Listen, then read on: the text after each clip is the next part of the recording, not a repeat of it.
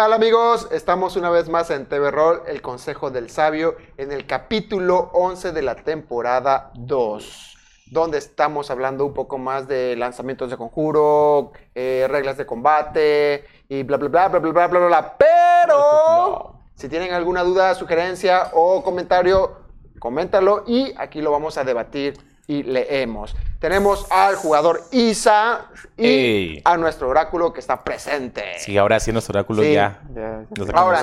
Nos quedamos en. Estamos hablando sobre cada clase, ¿no? Sí, estábamos a profundizando un poco Ajá. en las clases que tienen la característica de lanzamiento de conjuro. Eh, sencillamente mencionando cada una de ellas para destacar lo más importante relativo, al Relativo lanzamiento las- de conjuros. Ándale, ándale. Sobre todo, por ejemplo, eh, cuál es su característica el lanzamiento de conjuros, este, cómo preparan conjuros, cuáles este, detalles acerca de dónde proviene su magia, por ejemplo, detalles sí. específicos de ellos, de manera amplia, nada más. Eh, para ir cerrando un poco, ¿no? Este tema de lo que es este, todo el tema de lanzamiento de magia y todo eso, porque habíamos comentado en capítulos anteriores que suele ser un poquito complicado y que a veces no se ocupa de manera correcta. Al Ok. pues, hay gente que le vale más de los componentes, ¿sabes? O sea, lanzan un conjuro, tienen un escudo y un arma acá, una espada y ¡eh! Fireball, ¿cómo, carnal? Sí, neta sí. Eso sí. Eh, estaba yo pensando que después de. Porque hoy terminamos ya lo que es conjuros. En el nombre de Dios. Sí, ¿qué te parece si el próximo capítulo o los próximos capítulos empezamos a hablar ya sobre la optimización de cada clase? Optimización de cada clase, ok, muy bien. Sí, yo, yo Sí. jalo, yo jalo.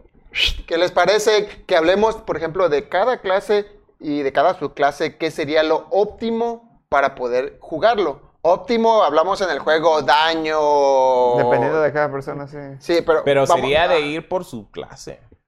Sí, por eso, vamos. Clases, subclases, ¿no?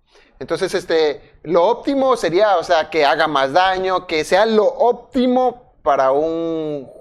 Para juego, pulir, por- para, o sea, algo que pula las características Ajá. importantes de esa ganar, clase. ganar. Ahora, ya podemos de ahí alternar que si rol, que si esto, que si el otro, Sí. y- pero lo óptimo, lo óptimo sería esto. Porque, por ejemplo, no vamos a poner un guerrero con un dote que le sirve nada más para rolear. Eso no es o que óptimo. tenga un guerrero con 20 puntos de inteligencia. Ajá. Probablemente no le sirva tanto porque esos puntos pudieron ir destinados a algo que funciona mejor en él. Como fuerza o constitución, depende, ¿ok? Bueno, entonces, ¿en cuál nos quedamos? Creo que Habíamos hablado, eh, en el capítulo anterior, hablamos acerca de las de los full los, casters. los full caster, que son el clérigo, el, el brujo, hechicero y el mago. hechicero, el mago, el clérigo, el bardo y el druida. Por eso.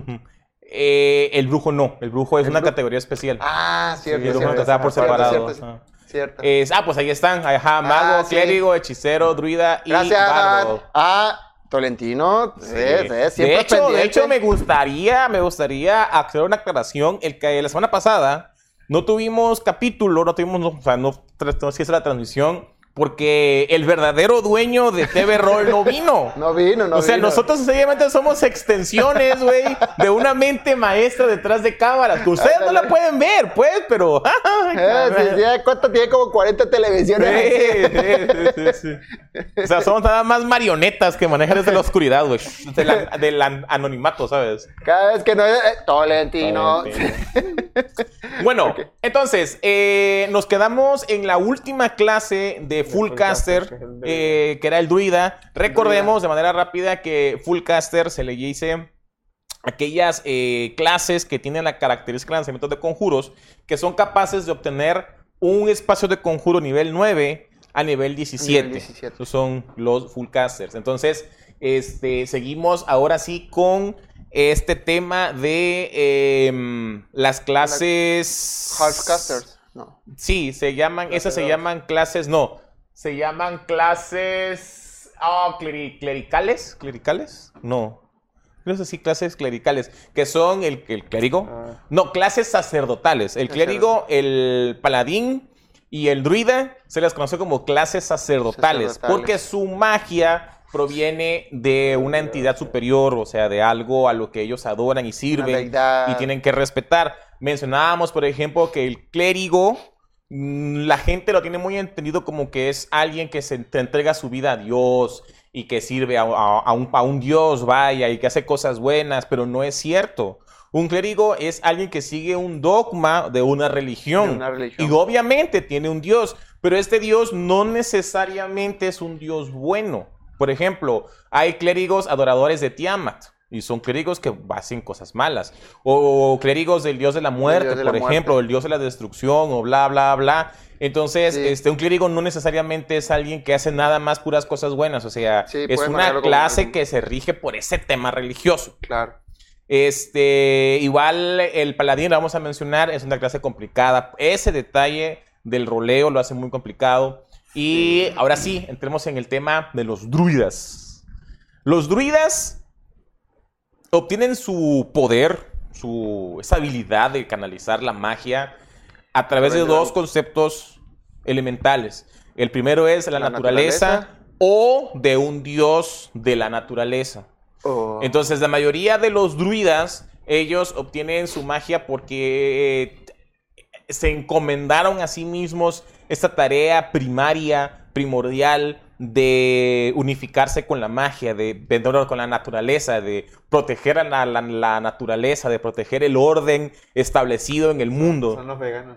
Sí, no son los veganos, exactamente. Del flujo del agua, del flujo de la lluvia, del flujo del viento, el flujo del magma por debajo de la tierra, de cómo esas cosas naturales, este equilibrio entre las plantas, los animales y todo, es un orden perfecto y ellos sirven a ese orden. Entonces ellos obtienen su magia de lugares de poder, lugares de poder, este, de fuentes de magia, de, de- de un agua, por ejemplo, un manantial mágico, o de un orbe de magia al que, del cual alrededor se formó un bosque, bla, bla, bla. Algún elemental. Y del otro lado tenemos a los que sirven a un dios afín a la naturaleza, que tienen un culto, que tienen que respetar ciertos órdenes, ciertos márgenes, y, este, y que buscan adorar a este dios a través del servicio a la, a la naturaleza. Y también aquí hay como que una especie de concepción errónea acerca del, del, del druida, porque no sé por qué he visto mucha gente que cree que el druida es así como que el tío bonachón acá, que se echa su porrito y que es amor y paz, y que así súper en esta onda hippie, pero la verdad es que no son nada hippies los druidas. Los druidas son muy, mm, este, ¿cómo se llama? Muy eh, leales, Muy centrado. muy ajá, o sea, muy rígidos. No, pero ¿cómo se llama? Son muy legales. Son Ah. muy legales, extremadamente legales. Por ejemplo, o sea, para que quiero, quiero que, que entiendan hasta dónde llega el alcance de ser un druida. Por ejemplo, si un grupo de niños huérfanos que se están muriendo de hambre, guiados por una señora que se está muriendo de hambre y que los está cuidando, le pide asilo en un lugar sagrado a un druida, el druida jamás los dejaría entrar. Aunque eso significara, y él sabe que al día siguiente se van a morir esos niños de hambre, el druida no los dejaría entrar porque eso perturbaría el orden natural de ese lugar sagrado druídico. ¿Me explico? Entonces los druidas para nada hippies, para nada, para nada bonachones, para nada de eso. O sea, son muy restrictos, demasiado estrictos. Oh. Ellos pueden llegar a una ciudad y si ven que están matando a un animal, llegan y matan al que, al, al que lo está haciendo. Claro. A enfrente de todos, pues. Entonces, este, pues se, presta mucho a ese tipo. No, no son caóticos, lo contrario, son extremadamente legales. Son demasiado rectos con el sistema de creencia que ellos tienen establecidos dentro de su círculo druídico. Ahí comentario. Dice Rubén Alvarado, saludos bandita rolera. Saludos, Saludos, Rubén. Dice Villas, saludos Master, llevo, llevo viendo sus videos desde hace un tiempo y la verdad me gustan mucho. Ah, qué bueno. Gracias, gracias. Ay, Dice, dice Christian Bue- Beauregard, adoradores del dios espagueti, jajaja, saludos a todos. Una religión real eso, ¿eh? en serio. Y pregunta Villas, ¿un druida se puede entender como un chamán? Sí, un druida se puede entender como un chamán. De hecho, yo creo que la palabra chamán es la más apropiada en nuestra región. O sea, en nuestra área geográfica es lo que más se pega a un chamán. Que es una persona que está en comunión con la naturaleza, que entiende cómo funcionan las cosas, de ese equilibrio, de ese, de ese, de ese lugar que lo protege, que lo salvaguarda, es precisamente un chamán. Solamente que el término druídico proviene de los celtas en, eh, en Europa. Mm, a mí me gusta más utilizar los orcos como chamanes. Así. Sí. Con Sí. su- ¡Oh! Sí, un orco chamán me Ahí gusta está mucho mi, el mi- mi báculo. Fíjate que sí, un orco chamán me parece fantástico. sí, Fantástico. Porque ellos son muy tribales. así es. Bueno, entonces, este, este, este contenido o este concepto religioso entre los druidas se le conoce como la vieja. Las viejas leyes, las viejas creencias. Las viejas costumbres. viejas costumbres. Las viejas costumbres. Que, vaya, dan a entender de cómo eh, en el aspecto primordial del mundo se adoraban a las entidades naturales. Vaya, es lógico adorar al sol, es lógico adorar al agua, ¿no? Que es el origen de la vida. Y luego se fue cambiando eso y ahora las religiones adoran a dioses en particular. Entonces ese conjunto de creencias se llaman las, las viejas costumbres, Costumbres. y es como se rigen los druidas. Entonces, estos, estas, estas, estas, este, esta clase este, se sirve mucho de la característica de sabiduría, como la característica primaria. La característica secundaria eh, recomendada es constitución. Es la característica secundaria. Y ya de mm, trasfondo, pues yo creo que ermitaño es el que le queda, es uno de los mejores, al menos de los básicos que vienen en el Player's Handbook. Pero pues vaya, ya se presta a lo que tú quieras jugar. Claro. Este, una cosa interesante acerca de los druidas también es que ellos, para poder canalizar su magia, ellos utilizan cosa que se llama foco druídico. Ajá. No pueden utilizar otro tipo de foco. El foco druídico puede estar hecho de algún tipo de madera especial. El libro te dice algunas ideas, ¿no? De qué tipo de madera podría ser. Puede ser este, un cristal de ámbar que está clavado en una de estas pedazos de madera. Este, esas son algunas ideas. Pero la verdad es que yo creo, como Dungeon Master, creo que le dejaría libertad creativa a mis, a mis, jugadores si quieren tener una bellota mágica, por ejemplo. O si quieren tener este, un Besoar como foco arcano, druídico como foco druídico. Yo creo que algo que esté apegado a la na- naturaleza podría ser. Podría ser. Eh, también otra cosa que está muy entendida entre los, entre los jugadores que juegan como druidas es que los druidas no pueden usar objetos de metal, escudos de metal, armaduras de metal o que tengan partes de metal, este, no las pueden usar. ¿Por qué? Pues porque así lo dice la regla. Las, las reglas dicen que eres competente con armaduras ligeras, armaduras medias pero, y escudos, pero ninguno que esté hecho de metal. La razón se atiene más a algo histórico. Vaya, ellos son criaturas que prefieren utilizar lo que la- la naturaleza les da. Eh, pieles de animales, eh, tal vez eh, un escudo que esté hecho de un roble súper antiguo, milenario, durísimo.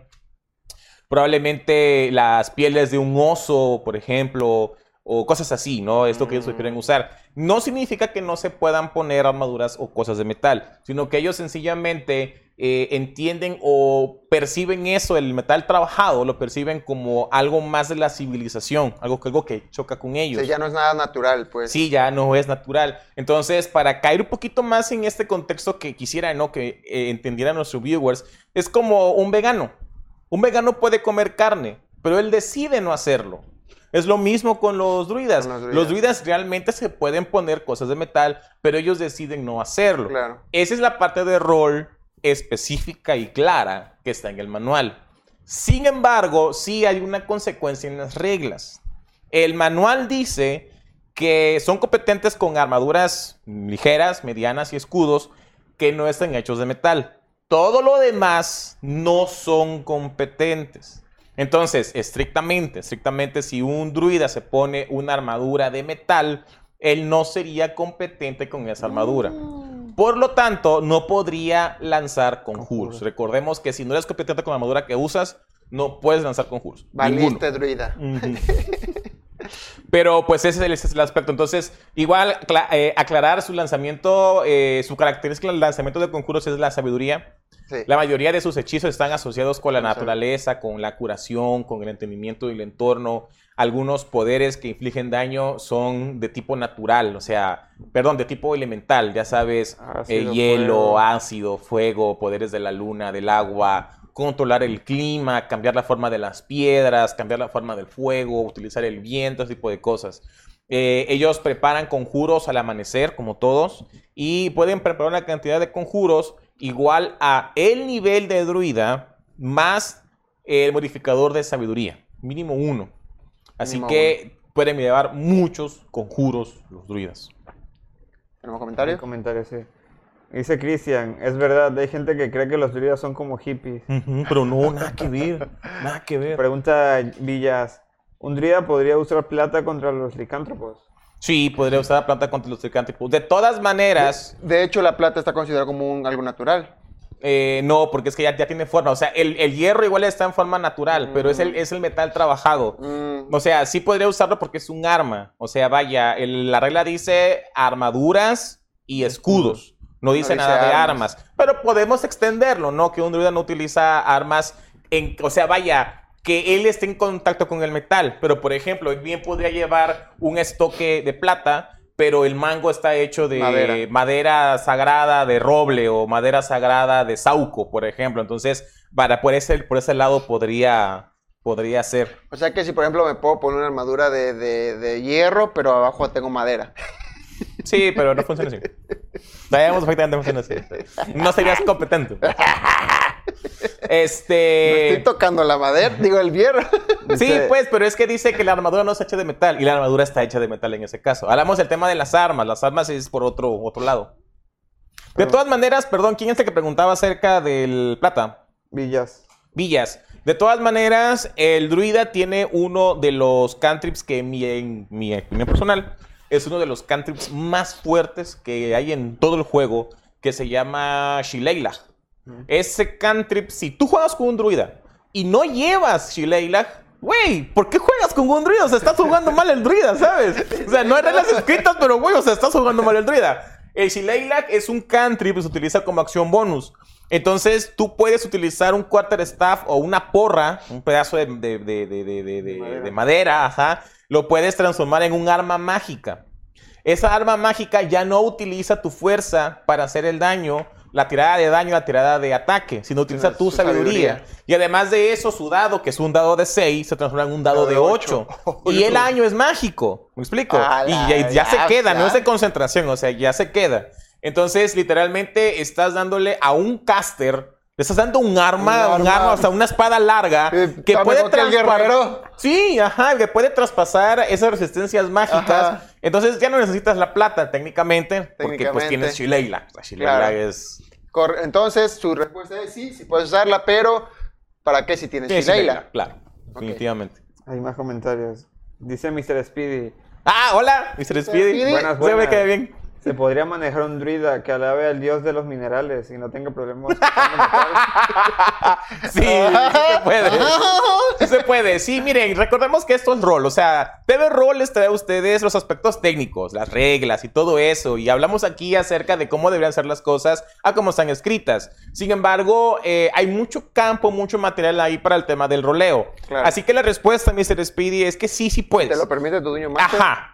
Acércate con tu Dungeon Master. Y no sé, puede ser un druida que protege una cueva de cristales. Te crea una buena de- historia que Claro. justifique su mamá. que justifica tu mamada, justifica tu mamada. No, de verdad, es que es, es que es Justifica cierto. tu mamá. Ajá, y yo creo que un Dungeon Master sí te podría permitir Sí. utilizar armaduras de hechas de metal si tu trasfondo o si, vaya, el origen de tu druida está asociado, ¿sabes? Entonces, ¿por qué no? ¿Por qué no? Claro. Dice Leonardo Manzano, saludos cordiales. Tengo Hola. entendido que los druidas no pueden usar armaduras o armas de metal. Es por sus votos druídicos, es decir, Sí, por un por trasfondo. un vínculo innato de la clase con la naturaleza. Así es, justamente. Y de hecho, esto tiene origen desde el primer libro que se escribió acerca de Dungeons and Dragons en 1976, que se llamaba Eldritch Wizardry. Y ahí ya se mencionaba acerca de que los druidas no podían, o sea, no querían, decidían no utilizar eh, objetos hechos de metal Y entonces esto se heredó hasta la quinta edición. Imagínate, eh, 50 años casi, 50 años, Sí. y se hereda, se, se hereda esta, esta tendencia de los druidas en aspecto de rol. Entonces recordemos armaduras y escudos que no estén hechos de metal. ¿Es todo? Sí, eso. Ok, entonces, ahora sí, vamos por terminado los Fullcasters. Fullcaster. Comenzamos con el Paladín. El Eso me Palaca. encanta porque eso es. El Palaca, el querido Palaca. Ay, ahí puso nuestro, nuestra mente maestra. Puso la clase 2. Ranger y Artificial. que son Eh, mejores artificial. artificial. Clase 2, llamados también Halfcasters. Eh, esto no es oficial. Recordemos de que estos nombres es la misma Ah, comunidad la que los que ha los creado. ha Y que les, los ha decidido llamar así, realmente. Clasificado así. Entonces, un Halcaster, o Halcaster, perdón, o, o un lanzador de conjuros de clase 2, son aquellos que consiguen su primer slot de nivel 5 a nivel 17 de personaje. Y es el máximo slot que van a tener, de nivel 5. A Sí, diferencia de los, los Sí, Full sí, que son nivel 9. nueve. Ajá, que es una cosa tremenda. No, ah, ¿no es 975 o 95? 954. 954. 9, 5, 4, al 17. Ah, ok. Sabes. O más. 953. No, 9, 5. Cuatro. A ver, a ver, pongo otra vez la. A ver, ahí, Sí. ahí está. Yo creo que es 953. ¿No? Este lo checo. 9, 5. ¿Viste? Ahorita, ahorita lo checa nuestro oráculo. Ok, para no atrasarnos, vamos a continuar. Vamos a hablar acerca del paladín. Me parece una gran idea porque es la última clase sacerdotal de la lista. Ajá. Pertenece a la categoría 2, a la clase 2, acerca de los Half Halfcaster. Y es, en mi opinión, una de las clases más difíciles de usar. Definitivamente la más difícil de usar. 954. 954. Cuatro. Pero el, el- los de tercera clase lo ganan hasta nivel 14. 19. 19. ¡Qué horror! Ok. Ok, este. Entonces, el paladín. Paladín. El paladín, a diferencia del clérigo, el paladín sí tiene que ser bueno. Forzosa y obligatoriamente, el paladín es un servidor de la, cos- de la justicia, es un servidor de la luz, es un servidor de las cosas buenas, es un servidor del poder. Nuevo suscriptor. ¡Hola! Subscriptroller. es un servidor de un dios que lo utiliza como herramienta para hacer cosas buenas, para salvar gente. Entonces el paladín sí está relacionado demasiado, demasiado con eh, lo legal y con lo bueno. O sea, es como tiene que rol que, a que jugar. Ahora, ¿por qué decimos que es complicado Eh, por el aspecto del rol? El paladín Sí. está obligado, o sea, tú como jugador estás obligado a respetar el juramento, Juramento al que- cual sirves. Ajá. Recordemos que la subclase del paladín se llama juramento sagrado. Entonces, cuando tú escoges juramento sagrado a nivel 3, literalmente estás escogiendo el sendero que va a recorrer tu paladín. paladín. Y tienes que ser muy fiel a él porque eh, a criterio del Dungeon Master, si tú no respetas eh, el, el juramento, Juramento. entonces eres un rompe juramentos. Y el rompe juramentos es una clase, es una subclase Una subclase especial, especial. que no está en el manual del jugador, sino que está, está en el, eh, en el manual de Dungeon Master. Aquí ¿El está Master? el Es una está opción. acá. Dice- Entonces, Dice que si rompes tu juramento, el, DM Sí. te puede decir que cambies de clase o que te vuelvas a romper de juramento. Ahora, ahora, igual, vamos a crear un poquito esta parte, no sea que, no, es que en TV Roll dijeron que no, no, no. Por ejemplo, por ejemplo, vamos a suponer, a mí me gusta mucho el juramento de la venganza, me encanta, es de mis Ajá. favoritos. Digamos de que tú haces un juramento de vengar a un pueblo que fue masacrado por unos ladrones y por alguna razón no lo logras. No lo logras porque cuando llegas ya estaba muerto. No, no nos mataste tú, no sé, una cosa así, ¿no? No O- O significa llega y te madrieron a ti. Ajá, no significa que rompiste el juramento. No, sino que a lo que se refiere con romper el juramento es de que tu actuar, tu proceder vaya en contra De de, esa- esa sistema de creencias. Ajá. ¿Me explico? O sea, que tú actúes de forma diferente. Entonces, vaya, es un poquito complicado de que, de que caigas en romper juramentos, pero sí puede pasar. Así que eh, lo que hace complicado a esta clase es precisamente esa, eso que es más estricto, el roleo de, Esa limitante de, del, del rol. Sí. Un paladín también de manera casi obligatoria, depende de su, de su juramento, pero de casi general y obligatoria, tiene un dios. Y normalmente la magia proviene tanto de su apego al juramento como de su adoración a este dios. Pro- proviene este, la, la magia. Y eh, normalmente, al menos desde mi punto de vista, el aspecto marcial del paladín queda como aspecto secundario. Porque su capacidad de sanar, su capacidad de recuperarse de enfermedades, de quitar maldiciones, su capacidad de hacer daño a través de sus conjuros es muy potente. Es muy, pero muy potente. Entonces, un paladín, yo creo que es primero su magia y después su aspecto marcial.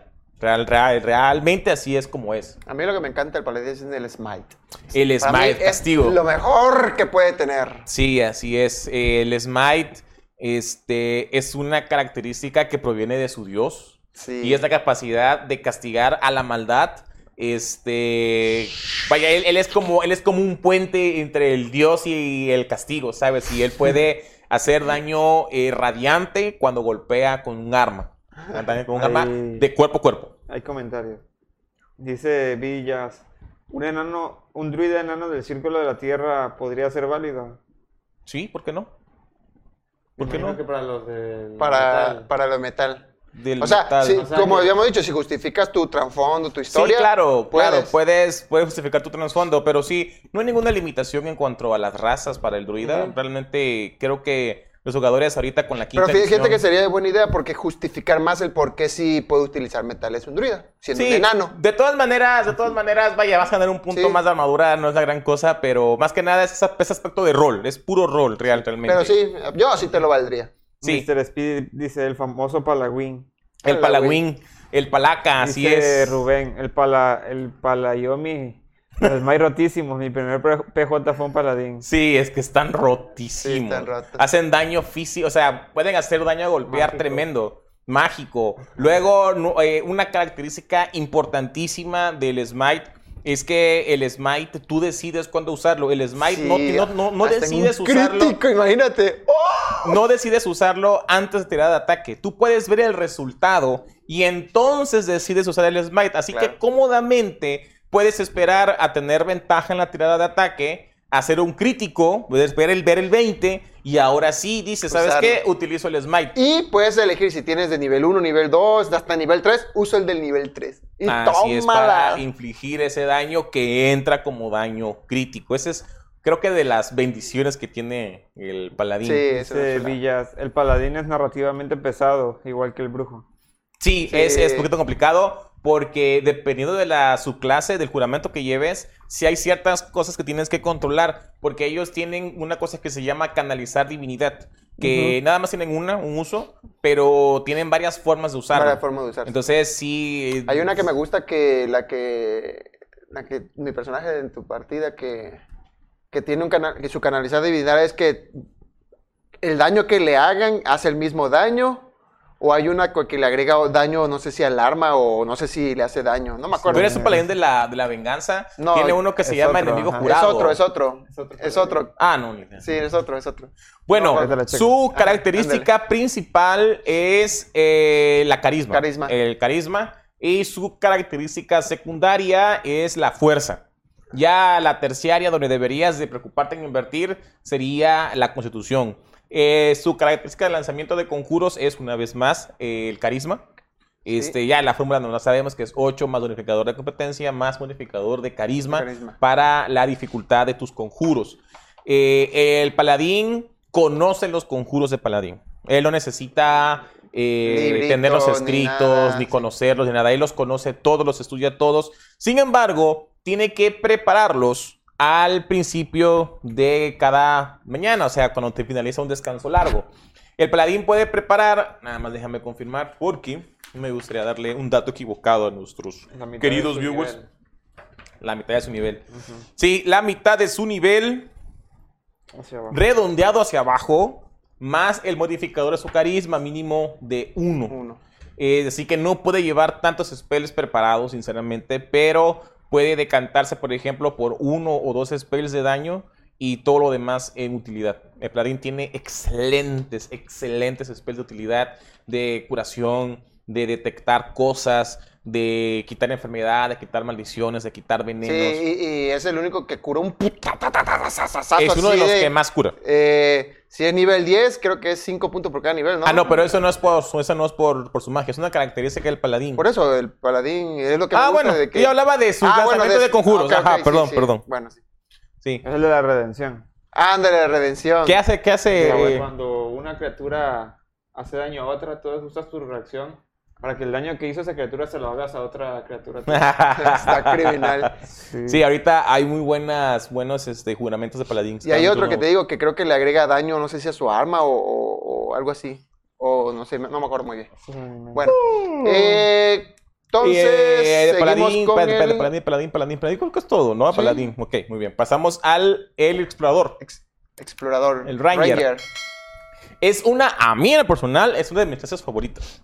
Es una clase muy dinámica, muy dinámica, Sí. que se puede posicionar en muchas formas. Puede, es un excelente peleador melee. El, el Ranger, todo mundo eh, piensa que es el arquero, pero no es cierto. Es No que es. antes había la categoría arquero. Sí, no es arquero. Aquí en quinta edición no hay una clase de arquero. Arquero. Por ejemplo, Bueno, solamente hay una subclase de arquero mago, arquero arcano, creo. ¿no? eh, que es el que es del guerrero. guerrero. Es lo que iba a Ajá, decir. En quinta edición, Ajá. el mejor arquero es el fighter. el fighter. No el, no el, No es el eh, el explorador, el ranger. Aunque mm, yo combiné, acuérdate que el, Ah, claro, multiclase. como el- ajá. Ajá, o sea, realmente, realmente cualquier clase que sea competente con un arco puede ser un arquero. Sin embargo, hay ciertas subclases que benefician más este aspecto, ¿no? Entonces, lo ideal es sacarle partido a esas. Sí, a mí esas lo que me fascina del Ranger es el multiataque. Su máquina. Sí, tiene habilidades muy buenas, muy buenas, este, relativas al rastreo, relativas a la supervivencia. Es donde destaca en su mayoría, es capaz de crear comida, es capaz de crear agua, es capaz de detectar trampas, es capaz de poner trampas, este, y también tiene algunas habilidades que infligen daño, normalmente asociadas con eh, objetos arrojadizos, con munición arrojadiza, es más o menos. Mm. Este, y tiene igual muchos, muchos conjuros que infligen daño elemental, daño de viento, daño eléctrico, daño de trueno, daño de fuego, bla, bla, bla, bla. Claro. Su característica principal va a ser la destreza y la secundaria va a ser la sabiduría. Para el arquero son, los, son las características en las que debes de invertir la puntuación más alta que tengas. Destreza primero y luego sabiduría. Su característica de lanzamiento de conjuros es sabiduría. Como siempre, la fórmula 8 más eh, modificador de Eh, sabiduría más... eh, Bueno, de competencia. Bono de competencia, así es. Eh, por ser un halfcaster, eh, ellos, eh, ellos no tienen, no preparan conjuros, ni conocen, vaya, no se saben sus conjuros. Ellos tienen conjuros conocidos y ya. La tabla del eh, Ranger te va a decir a qué niveles aprende hechizos, conjuros nuevos. Y una vez se lo sabe, ya no los puedes cambiar. Cambiar. No los puedes modificar. Cuando subas de nivel, no. No, tampoco. No, no. Cuando subes de nivel, aprendes conjuros nuevos y ya. Y ya.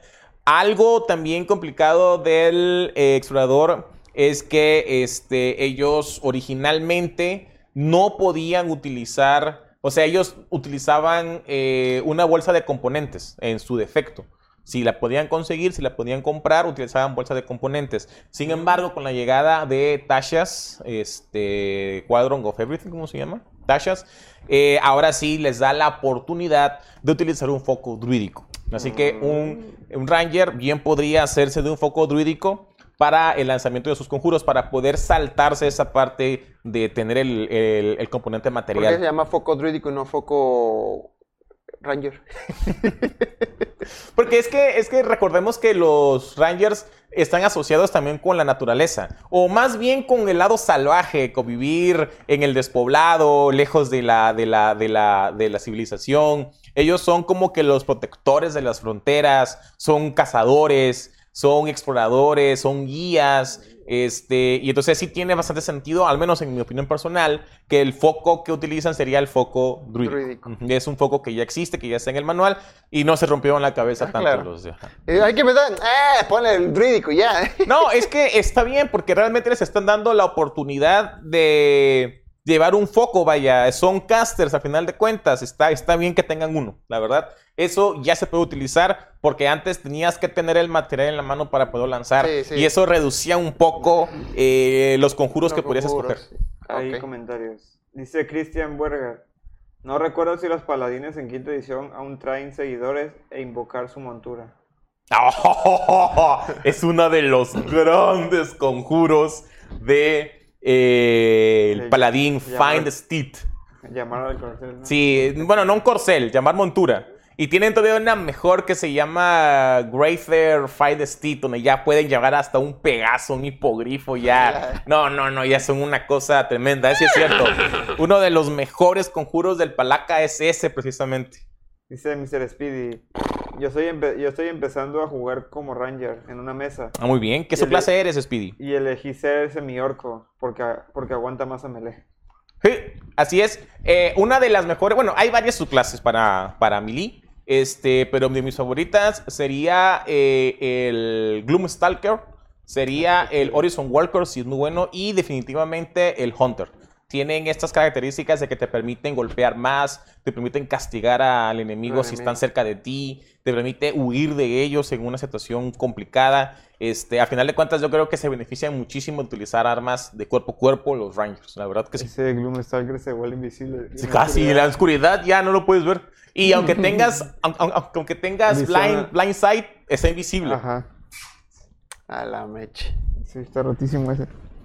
Ok, Bueno. yo creo que es este lo, importante. Nada más me gustaría mencionar como un dato extra que ahorita con el libro nuevo que salió de Fistbands, este Treasury of Dragons, sacaron una nueva subclase para eh, El el Ranger. Que definitivamente les sugiero, vale la pena echarle un ojo. Si nos estás viendo a la fecha de de, dragones, ¿no? sí, de diciembre de 2021, de verdad, este, dale una oportunidad, eh, búscala en, internet, eh, creo que está en la página de D&D and Beyond.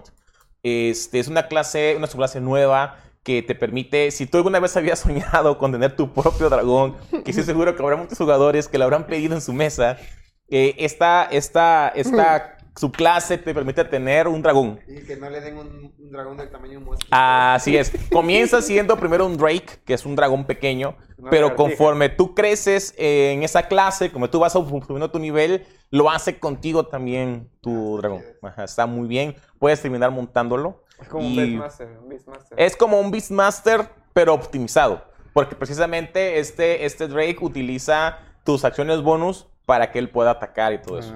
Ah, está bueno. Y hasta ahí. Hasta ahí. Si algo me estoy olvidando, por favor, recuérdamelo.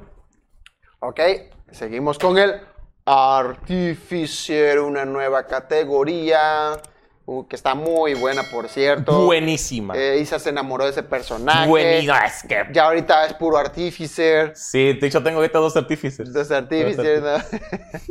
Ok, el Artificer es, una, es la clase nueva de and Dragons, es la más nueva de todas. Que es más, creo que es la única fuera del manual de jugador. Salió con la campaña de Everons, este, de, Last, de Last War. Es una clase que tiene la característica de lanzamiento de conjuros. Ya sé que se me olvidó. El druida tiene la capacidad de lanzar eh, los conjuros como rituales. Si Ah, el sí. si- ¿ah? El Ranger. No, el No, druida. el druida. El druida sí, en la lista de conjuros, de los conjuros que tú tienes preparados para ese día, tienes un conjuro con la etiqueta de ritual, Ritual, lo puedes lanzar como ritual. Pero tiene que estar preparado, a diferencia del mago que lo tiene en el libro. Tiene que el. Ok, ahora sí, regresamos con el Artificer. Artificer.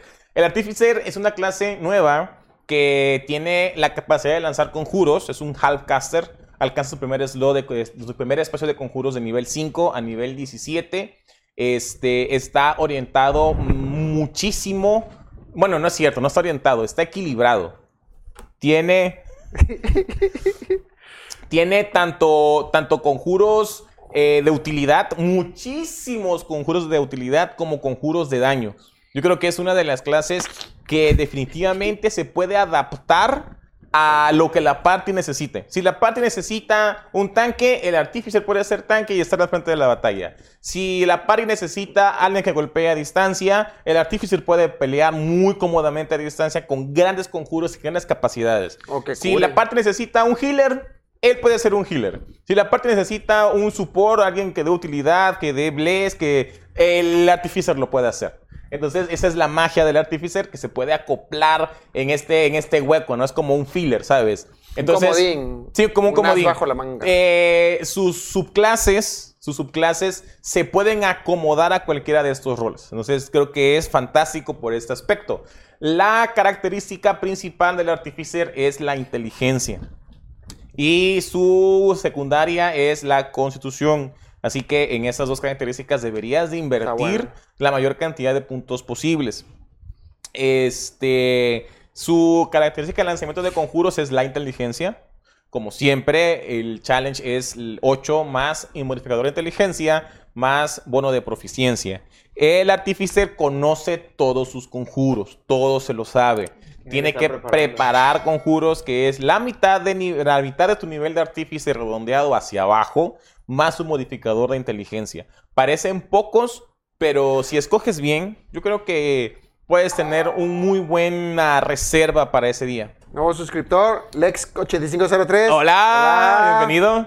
El artífice es definitivamente en este momento mi clase favorita por la siguiente razón. A los ojos de cualquiera, a los ojos de un observador, a los ojos de un, de un observador, el artífice no está haciendo magia. El artífice realmente lo que está haciendo es que está utilizando cosas, objetos, herramientas, eh, materiales para poder lanzar estos efectos.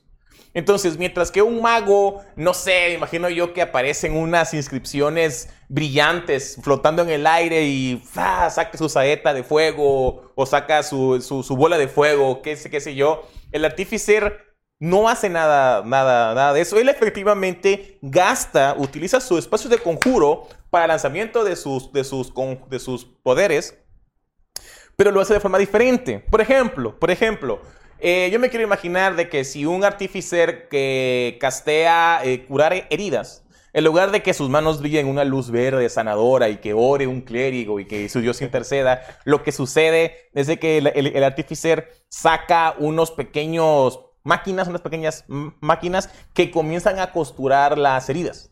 O tal vez si eres un, eh, un, por ejemplo, un químico, porque hay una subclase de químico, utilizas, comienzas a, a mezclar eh, unos líquidos de Unos color verde, rojo, morado, haces una poción inestable y se la das. O se la echas sobre las heridas ¿no? y comienzan a, cic- a cicatrizar. Eh, por ejemplo, estaba yo roleando, roleaba en, en la, en, la, en, la, en la partida que está mastereando este Brandon. Hay un conjuro que se llama Shatter. Fracturar, estallar, es estallido. Que en, en- en un punto hay como una especie de una explosión sónica y lastima a todos los que están en un radio de 15 pies. Entonces yo lo que estuve roleando es que tenía como una especie de granada de contusión, que yo la activaba, yo la lanzo y explota en el lugar y hace, hace este daño. Así que el artificer literalmente es un cheque en blanco para que el jugador pueda rolear lo que le plazca. Pero hay que ser muy, Muy, muy creativos creativo para hacer. a la hora de jugar. Puede con ser artistas. Iron Man ahí. Te puedes hacer Iron Man. Tiene una subclase que se llama ¿Cómo se llama? Armorer. Literalmente tú creas un traje que tiene unos cristales Y mágicos. se vuelve su foco arcano el... La armadura, Ah, foco arcano, chido. eres competente con la armadura, no te la pueden quitar. Si tú estás consciente, no te la pueden quitar. A voluntad, no te la pueden quitar. Eh, además de eso, cada vez que tú pegas con tus puños, dependiendo de qué tipo de armadura tengas, haces daño extra o puedes pegar desde lejos rayos láser. Piu, piu, piu, piu, piu. Fantástica. Y si te falta un brazo, eh, la armadura se convierte en tu brazo. En ese- esa parte que hace Ah, falta. sí. criminal. Tiene otra subclase que es la del químico, eh, la Watch, no sé cómo se llama, que es una ah, Alquimista. alquimista que tiene capacidades curativas, es capaz, eres capaz de crear pociones, eh, finalizar un descanso largo y esas pociones le conceden a tus aliados ciertas características extra de movimiento, armadura, curación. Y tiene una última que se llama eh, Battle, Battle Smith. O el herrero de batalla, no es como llamarlo. Que literalmente tienes un acompañante. Y es un acompañante de metal, imagínate un oso de metal. Y pelea, pelea contigo. Y tú puedes utilizarlo para lo que tú quieras. Este, entonces, ese es el Artificer. Eh, igual tiene la capacidad de utilizar sus conjuros, eh, lanzarlos como ritual. Eh, si el conjuro que preparaste para ese día tiene la etiqueta de ritual, lo puedes lanzar como ritual. Así que hasta Ah, eso tiene el Artificer. vaya. Su máquina está completo. Sí, Sí, muy completo. Muy. Yo creo que es de las clases más equilibradas que han sacado hasta el momento. Y, por ejemplo, si un día hiciéramos un ranking de... Vamos a clasificar las subclases desde rango E hasta rango S. Yo creo que las, sub- las subclases de Artificer estarían casi todas, o todas en S o en A. Están muy buenas. La única que estaría en A sería la alquimista, ¿no? Sí, yo creo que es la que pues, de daño. ajá. Pero aún así, el alquimista puede, puede sumarle su inteligencia a todos los conjuros que hagan daño ácido y fuego. Ah, está así bueno. que si lanzas saeta de fuego, este, es un buen daño, ¿sabes? Es un, Un buen muy daño. buen daño. Sí, Ok. Ya terminamos entonces con los half. ¿Tenemos sí Hal comentarios? Capster. ¿Algún, algún comentario? Eh, dice Leonardo Manzano. Una Hola. pregunta. Las subclases de la quinta edición podría decirse que son equivalentes a las clases de prestigio de las ediciones 3.0 y 3.5. De antemano agradezco su respuesta. No Yo sé, jugué dime. 3.5. No sé, 3.5. No, no jugué ese. Ok, ah, eh, ¿cómo se llama? Perdón, Leonardo. Leonardo Manzano. Leonardo Manzano, mira, sinceramente yo no tengo esa respuesta porque yo soy un jugador exclusivo de quinta edición, pero tenemos a un máster en la mesa, el máster Alex, que él es muy vasto en las versiones anteriores. Te prometo que la semana que viene este, vamos a traerte la respuesta, vamos a consultarlo con él, eh, a ver cuál es su opinión. Y, este, y la semana que viene, el miércoles, semana que viene, te respondemos la pregunta sin falta. Muchas gracias por la pregunta y ojalá que podamos satisfacerla la siguiente semana. Dice Villa, hace una- un comentario genial. El, arti- el artificio es genial. Tuvimos Sí. la idea de hacer unos cuatrillizos gnomos artífices que hacen un Megazord. ¡Ah! ¡Oh! Amigos, necesito tres amigos para una tarea. Sí, ajá, serían, serían, tener que hacer, tener que llevar esa subclase. Y sí, o sea, vaya, es cuestión nada más de ajustar la hora de cómo moverse y todo eso, pero sí se puede hacer. Sí se hace, sí se arma. Muy bien, eh, creo que del Artificer es lo destacable, eh, cómo lanza conjuros, cómo los prepara. Ah, el foco arcano. Ah, ok, puede usar foco arcano. También. Sus focos arcanos son eh, bastón, o sea, el staff, eh, la varita y el road. No sé cómo Staff se dos manos. Sí, el staff es el, es el bastón largo. Bastón largo. La varita es la varita que va a la pequeña y el road sería como este. Así que lo puedes ver en una mano. Ese es el road. Eh, así que eso es fantástico, fácil de conseguir. su- puede usar las herramientas, ¿no?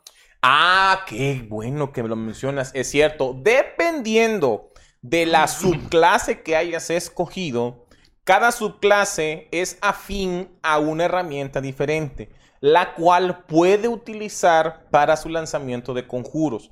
Adicionalmente a eso, las herramientas de ladrón con las cuales es competente siempre también pueden ser utilizadas como su foco arcano. Es una de las cosas fantásticas que tiene de artificero. O sea, realmente puedes usar, por ejemplo, un equipo de química para lanzar tus conjuros. Igual no sé si las infusiones, no, pero eso no es un aspecto mágico, ¿no? Ajá. ¿Y ya? Entonces ya terminamos con el Sí, Artificer. bien.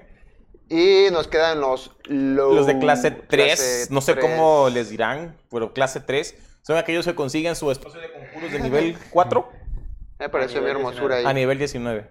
Nada más hay dos, hasta el momento solo existen dos Que es y el son guerrero subclases. subclases que tenía que ser el guerrero arcano, ¿no? El guerrero arcano, que en inglés sería Eldritch Knight. Andrew Knight. Y el eh, Arcane. Trister, Trister. ¿Cómo? El cómo? bribón arcano. Bribón Bribón arcano, arcano. que es del ladrón. Son, Ajá. son subclases Pícaro. que están catalogadas dentro de esta categoría. Ellos obtienen su primer espacio de conjuros hasta nivel 3. Antes de eso Y no pueden hasta lanzar nivel conjuros. 4, pero de nivel 19. Nivel 19. Así que su capacidad mágica realmente es reducida, pero gozan de otras características que no se las confiere tanto su subclase, sino su clase. El guerrero pues tiene esa facultad de pegar una De pegar loquísima de bestias. Y pues el Rogue, pues tiene. Siempre va a tener el. El sneak attack. El sneak attack, así es. Ok, ahora hablemos primero del Eldritch Knight. Eldritch Knight. El Eldritch Knight, el Caballero Arcano, es una clase que sinceramente no es que esté subvalorada. Nadie la usa. Sí, nadie la usa, pero por la cantidad de slots que tiene. Pero las características del Eldritch Knight son fantásticas. Sí. Por ejemplo, él puede lanzar un cantrip como acción y todavía como acción bonus pegar. Pues o sea, realmente no es, no es No malo. no lo puedes desarmar. no lo puedes desarmar. Pues sí, pero de pegar cuatro veces en su acción a un country. Pues sí, pero un cantrip puede ser a distancia. Si no está volando, ¿cómo lo alcanzas? Si no Ajá. tienes arco o algo así. O sea, vaya, sí tiene buenas características, pero es que es cierto. ¿Por qué tendrías que estar con tan pocos espacios de Ah, conjuros tanto tiempo? se puede jugar. Ajá, puedes multiclasear. La verdad ese es el Sí, triste sí, aspecto tiene- de... Tiene que borrar esa o, o modificarla, no sé. Sí. Hacerlo más apetitable, apetitoso para el jugador. Eh, ellos no conocen, perdón, ellos no se saben sus conjuros, ellos conocen los conjuros. La tabla de Eldritch Knight en la página, perdón, en el, en el apartado de, de- de Fighter te dice los conjuros que aprendes, la cantidad de cantrips que, que aprendes. Este. eh, ¿Pueden utilizar Foco Arcano? Chico. Creo que, creo, que. Es que tan- ni se usa como. ¿Qué, qué, qué- qué más tiene esta cosa? Ya no tiene esa cosa. ¿Alguien de ustedes usa esa clase? Sí, si alguien dice que buena pregunta. Sí, pues, si alguien la Si usa- alguien de los que nos escucha tiene la experiencia de haber jugado o conocer a una triste alma que haya jugado. Una triste alma, alguien desubicado. sí, es que vaya, realmente son subclases que se han quedado atrás en Sí, comparación a las y se van a seguir nuevas. quedando atrás esas. Como ese también, Bribón Arcano, o sea, nadie la usa tampoco, pues. Mm, No, creo que no puedo usar foco arcano. no, de foco arcano. pa. Mm, peor tantito. Peor tantito. Ok, una cosa importante que hay que destacar es que el, el clúster de conjuros que va a utilizar el, el, el El Eldritch Knight. Knight son los del mago. O sea, él va aprendiendo cantrips y conjuros de la lista de conjuros y de cantrips del mago. Algo que es importante saber. Y tristemente no puedo utilizar foco arcano, así que tendrías que proporcionar en todo momento los materiales o utilizar una bolsa de componentes. Este tiene un- una reserva muy buena, en mi opinión, muy buena de características para utilizar sus conjuros y para seguir peleando con sus armas. Este, pero tristemente al final no destaca ni en su parte marcial ni en su aspecto mágico. Entonces, sí, definitivamente, yo creo que, vaya, debe rol hablando. Wizard of the Coast, si nos está escuchando, quite esa cosa. Eh, Ya, cancélalo. Entre menos opciones. eh, eh, su, ca- su característica de lanzamiento de conjuros es la inteligencia. y luego la inteligencia. Ujú. Sí, porque mira, al Pero final de cuentas, memoria. al final de cuentas, si quieres, o sea, vaya, yo creo que en su origen, tal vez en su origen, lo que pretendía Wizard of the Coast era crear esta especie de, de Warcaster, ¿sabes? O sea, un mago que está al frente de batalla, un mago que puede portar armadura pesada, eh, un luchador que- que- que- que trae la magia, ¿no? Trae, es capaz de canalizar este poder mágico. Tonteras. Pero, sí, no, no, no, está fantástico, el concepto Sí, es fantástico. Pero para eso está el multiplayer, como dices tú. Me un Sí. mago guerrero. Dice Mr. Speedy.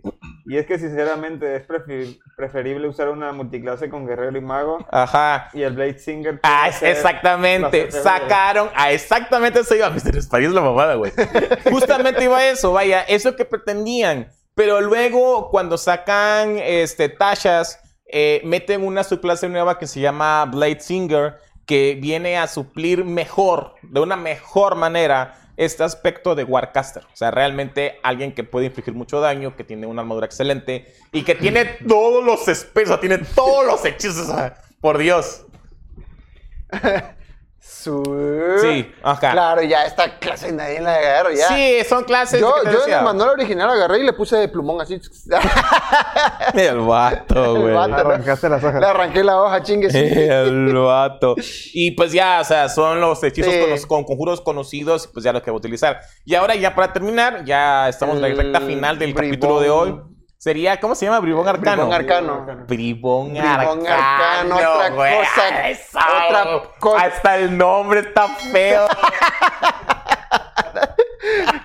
¿Por qué no usas el bribón arcano? ¿Qué, qué se come Hola, eso? soy un bribón arcano.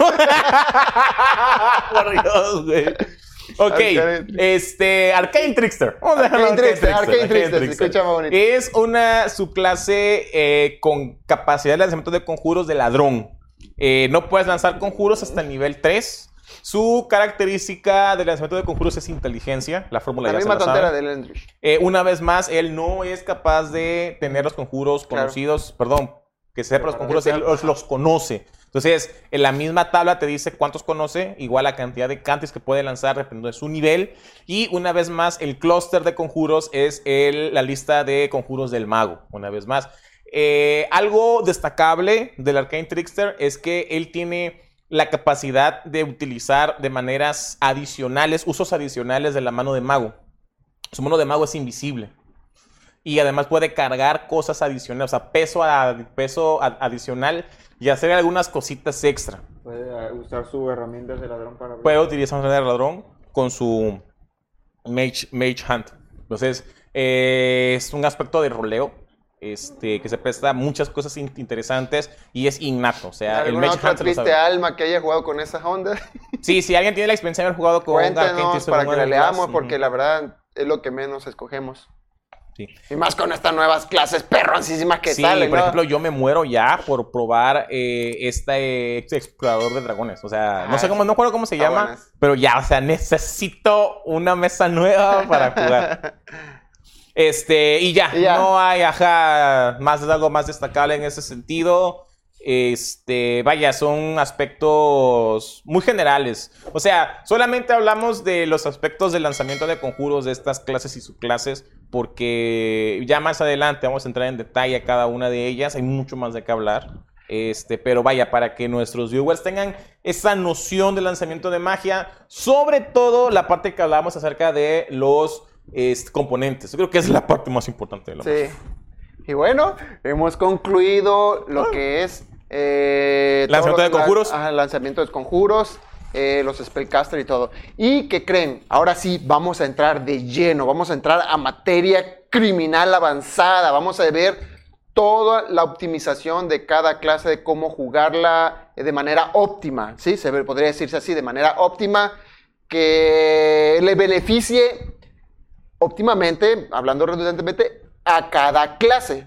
Si tú agarras un guerrero, ¿qué armas puede servirte? ¿Qué dote? Eh, co- ¿Qué armadura? ¿Cómo usarlo? co- ¿Cómo, esa- podemos dar tips también, ¿no? De cómo poder usar Sí, un- estrategias. un- estrategias. que te permitan sacarle mayor partido tanto, Ventajas. tanto a, a la economía de acciones este, como a cómo se desarrolla el combate ¿no? dentro Claro. del tablero. Este, porque sí es cierto que ciertos aspectos, el, el tema de la multiclase que ya mencionaban nuestros viewers precisamente, y algunas cosas de eh, cómo, qué dotes llevar, por ¿Qué dotes ejemplo, llevar? este, cómo utilizar ciertas armas, bla, bla, bla, sí se presta muchísimo, pero sí está, va a estar complicado. o sea, Sí, va a estar. Este, y después de que terminemos toda la clase, podemos hablar sobre multiclases. Eso sí sería un tema también muy impresionante porque ¿qué multiclases son las que puede ser un guerrero con Más que nada las reglas. las reglas? Las reglas. Las ¿Cómo reglas, son las reglas para ser un, un personaje multiclase? Y las sinergias que pueden haber. Y claro, y Claro, las las sinergias. sinergias. ¿Cuáles son las combinaciones más, las más conocidas, las más, conocidas. jugadas? Yo inventé una ahí que, bueno, no inventé, sino que agarré como tres, cuatro clases y pegaba. Maté un dragón. Por ahí un comentario de Cristian, ¿no? Dice, Cristian, ¿no han escuchado de la legendaria categoría por diosero místico? ¡Oh, Dios mío, místico! ¿Qué es eso? Uno de los dos, o el, o el Arcane Trickster. Se nos olvidó el brujo, chamo. El brujo, no, man. ¡Eh! ¡No! Está buenísimo. Ah, le hablamos del capítulo que viene. Hablamos, ah, bueno, eh, lo damos como introducción y después va- tomamos el- la clase. O de que bueno, ¿qué hora es? Las Sigan, terminen. ¿no? 8.59. Ok, rapidísimo Va, del rapidísimo, brujo. va. Ok, el brujo es un vato al que se le cocina por separado. Habíamos platicado acerca de las tres categorías: clase 1, full caster, clase 2, Ajá. full caster y la clase 3, que Low son caster. estos pobres brujo. final, ¿no? Pero tenemos todavía una clase 4, por así decirlo. El brujo funciona de una manera muy diferente. Para comenzar, tenemos que entender eh, de manera forzosa que la magia o la fuente de la magia del brujo es una, es una entidad superior al brujo. El brujo decide ser brujo o está forzado a ser brujo. El brujo hay una entidad alienígena que le dice qué hacer, le ordena qué hacer. O hay una entidad en otro plano que hace que él porte esa voluntad.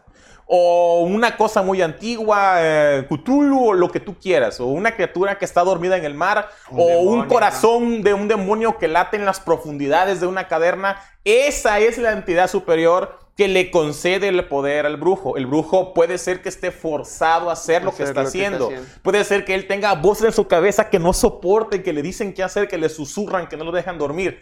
Ese es el brujo. Ahora, lo que le hace tan especial es que el brujo solo va a tener a cualquier nivel un tipo de nivel de conjuro. Por ejemplo, vamos a buscar, para poner un ejemplo. Por ejemplo, hablábamos de que, por ejemplo, un mago a nivel 5 tiene X cantidad, 4 espacios de conjuros de nivel 1, tiene 3 espacios de conjuros de nivel 2, 3 espacios de conjuros de nivel 3 y así, ¿no? Va creciendo. Tiene como que un pool, una cantidad a donde ir escogiendo. Sin embargo, el brujo no. El brujo, por ejemplo, a nivel 1 tiene un espacio de conjuro de nivel 1. A nivel 2 tiene 2 de nivel 1. Pero a nivel 3, donde se supone que gana su primer espacio de conjuros de nivel 2, pierde todos los espacios de nivel 1. Ya no tiene espacios de conjuro de nivel 1. Y ahora tiene 2 de nivel 2. Y así conforme va subiendo, va llegando a esos breakpoints donde se supone que tú ganas un espacio de conjuro de un nivel superior, él pierde los anteriores para ganar una cantidad preestablecida de ese nivel nuevo. Entonces, ¿dónde está eso? En la tabla de la página número 106 del manual de jugador que te dice específicamente cómo se, cuántos espacios de conjuro tiene tu brujo de qué nivel.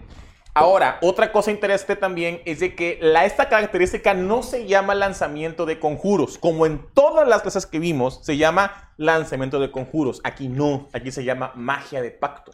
Magia de pacto. Magia de pacto. Y esta magia de pacto te confiere algunas cosas adicionales. Por ejemplo, una de ellas es que ganas estos eh, Eldritch, Eldritch in- Invocation, invocaciones arcanas. Que dependiendo, dependiendo de cuál sea tu subclase de, de brujo, puedes tomar algunas extra y hay algunas que son comunes para todas. Estas invocaciones realmente hacen muy poderoso al brujo, hacen que sea una clase que puede crecer en cualquier dirección, puede llegar a hacer cantidades de daño absurdas, absurdas. La mayoría de sus conjuros están asociados a dominar a otras criaturas, a la parálisis, al veneno, a esto del charm, de poder interferir en, la- en las mentes de las criaturas que lo rodean.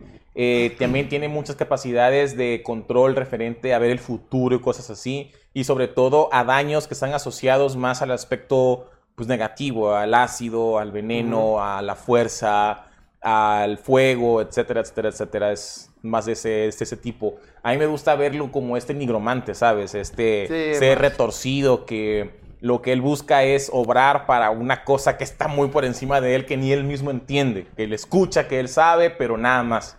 Son como los clérigos, pero malos. Sí, son como los clérigos, pero malos, malos, malos, malos.